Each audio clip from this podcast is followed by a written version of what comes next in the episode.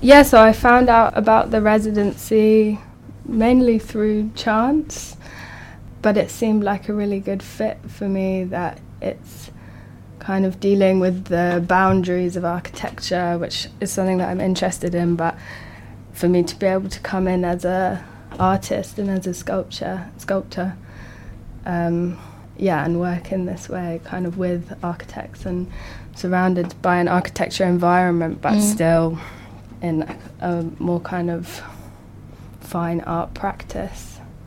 So yeah, that's how I came to Linz. You studied sculpture and environmental art in Glasgow. Mm -hmm. So most people which are listening to this interview may know a lot about sculptures, but I guess not that much about environmental art because there isn't even a Wikipedia entry in German for it. so I don't know if there is in English either. yeah, there is. I there looked is? it up. yeah. Okay. So as far as I know, it's about building a relationship between persons and the earth, or artists and the earth. So using natural materials and this is the kind of common conception yeah. that people have is yeah. that yeah, when I tell people, they always imagine that I'm making work with leaves and sticks yeah. and stuff and the earth. But um, while it could be that, it doesn't. In the case of the course I was studying at Glasgow, it doesn't necessarily mean this. It's more about work that's not inside a gallery. Mm-hmm. So Another way you could put it would be public mm-hmm. art, working more directly with local communities and responding to an environment. So, an environment could be an urban environment, it could be a community. And what about social concerns? Does it also play a role in your art? Actually, when I was studying, my focus was more on the sculptural element, but mm. since I left the course, I think I've actually been able to work maybe in a more environmental art, so to speak, kind of practice because for me, working within an institution, within an art institution, is always going to limit you slightly and cut you off slightly from other communities because it's a community within itself. So, yeah, I think my practice has probably become more public since leaving this course having this grounding and having lectures and teachers with this philosophy has probably yeah helped me and I've been able to apply those things since I left. But you chose pretty young to learn more about uh, that particular field of art. So what was the reason that you said, yes, okay, I will study environmental art? It was more a case, yeah, I mean, in the UK and the same in Linz, I guess that certain courses will be fine art in general, so any medium, any kind of practice, but Glasgow, as it happens, their approach is to divide it into these three courses of sculpture and environmental art, painting and printmaking, and photography. Mm-hmm. So I think their um, reason for this is that, yeah, by specifying things, you can kind of go deeper into a subject. But for me, the decision was more to be in a place, and Glasgow was for me a more interesting place to be than other institutions that mm. I'd looked at. So, yeah, it was more to do with a, a city than a subject. And after you graduated, you went um, for a residency to Germany. Mm-hmm, yeah, yeah. and which projects did you work then? So I was working in a very small town, but the nearest city was Würzburg, and it was in a house that was um, housing asylum seekers, so kind of people whose applications were being processed, so they hadn't yet received the assault. They were waiting to hear back, and uh, me and another friend who'd been studying with me were invited there as artists in residence. But upon arriving, it became more apparent that the way that we needed to work was maybe something between being an artist and being more of a support worker and kind of bridging these roles and letting those roles inform one another. And yeah, for me, as I say, like working within an institution, it always felt like you were slightly cut off from communities outside an art school community and also the nature of academia that you have, you know, until this time to complete a project. But in this situation, we were living and working within the community that so it's we a were, different feeling. Mm. Yeah. Mm. and much more flexible about Yeah, sure. ways of approaching it and being able to build up a relationship and a research Mm. of the yeah the environment that we were in and respond to it and just by living with people as well you get to know more what their interests are and so you can make something that's much more responsive and much more inclusive and plays to people's talents and expertise so yeah there were a couple of people who had been tailors yeah so then we made some flags and stuff and got a sewing machine and Mhm. eventually made a film with people um, that was primarily devised by people living there and then edited by myself and and another artist.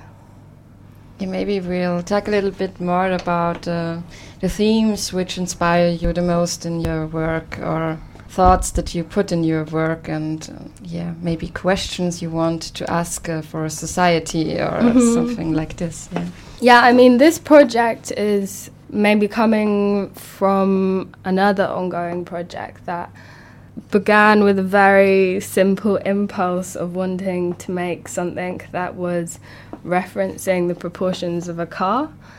And out of that, I think, grew an interest in our relationship with machines, with mobility, with also kind of public and private space that yeah the idea of cars as kind of mini exercises in architecture that are privately owned spaces within mm. a public realm. Mm.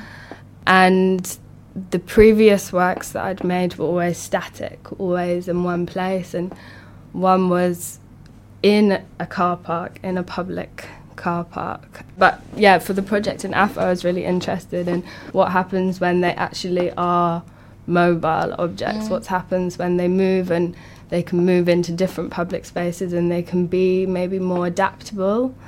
So, yeah, for example, at the moment I'm making three kind of movable sculptures, and one of them is more or less referencing a wheelie bin. So, yeah, like this personal, this object that, you know, each person it relates to mm. an individual, but it exists in a public space. It's transportable, so it's kind of half wheelie bin and half also a seating object. So, yeah, I'm kind of imagining that maybe it can be moved, but then also have moments of being static and of being a useful kind of functional object or something. Maybe the person that's moving it can have a rest and sit down with it. yeah okay so this is the project you're working now during Mhm. your residency in AFO. Maybe we'll talk a little bit more about uh, your performance, which is coming Mhm. soon on Yeah. 28 September. Yeah, yeah. And it is, as far as I know, from AFO to Salzamt. So it's a moving performance. yeah, Yeah. that's the plan. Hopefully the weather is better. Yeah, I hope so too. yeah. but I guess it will be like yeah, I sunniest day in September. I hope so. Yeah, just before I came here today, I just put the first pair of wheels onto one of the objects. So I was quite relieved because it's moving quite smoothly. Because in this situation, you really don't want to give someone um, something that's going to break their back when they're trying to move it. yeah. So the plan is to go from the square outside AFO, which I think is in itself a really interesting Yeah, public is, space. is. And And it's not used that much, you know. Just sometimes when there is an exhibition in AFO, maybe this place is also used for the exhibition, Mhm. but um, as as public space, it isn't used that much. And I guess this is a really important point. Uh, Although I think it's maybe not used formally that much, but because I'm so as part of the residency, Mm. I get to stay in the AFO building in this amazing apartment at the top. So I have a view of the square outside 24 hours if I want. And in the evening, it's actually quite populated and Really? yeah, Yeah. it's well mainly teenagers but sometimes the other day there was a big party of adults that were making this like obstacle race there and stuff and i think it was just their own initiative so for me that's really interesting how spaces get used informally and by people's own choice and prerogative that how that influences the space and Yeah. the way So, it's okay, maybe it gets more. I'm mostly there during the day, and there are some kids which are skating or something like that, you know. But not no, people really come with um like some music systems. Yeah. And stuff. I guess it's the same anywhere when you're a teenager and you haven't got any indoor spaces Yeah, in sure, the evening that to the accept you. So you yeah. go to the Yeah. outside and um, yeah, there's nice seating and the water fountain and how does that influence people's behaviour Mm. is something that interests me. So Yeah, so there it starts on Herbert Bayerplatz, and then it goes on to Salzamt, also a beautiful building. yeah, yeah. yeah. And it's um, the exhibition opening for Kristallin 36. Yeah, so, So, I it's the opening performance, as far Mhm. as I know. Yeah, so it's a group exhibition of maybe about five or seven artists or something. And yeah, I think there's some s- crossover concerns in the work and the theme of the yeah. exhibition. Mm, mm, mm. So when this performance is finished, you you will stay a little bit longer in Linz, I guess, or, or Not that much longer. I um, I already leave on the first of October, Okay. so that's pretty soon. yeah. Yeah. So that's the the last big thing you Yeah, will do yeah. in Linz, I guess. Yeah, huh? yeah, yeah, it's my leaving parade. Yeah. but it will be a nice one, I'll be sure. yeah, yeah. No, but I mean, it's definitely somewhere that I'd like to come back to, and I see, I really see why it attracts people. I think, yeah, it's a very manageable place to try to do something new and interesting, and there certainly seems to be an interesting community of people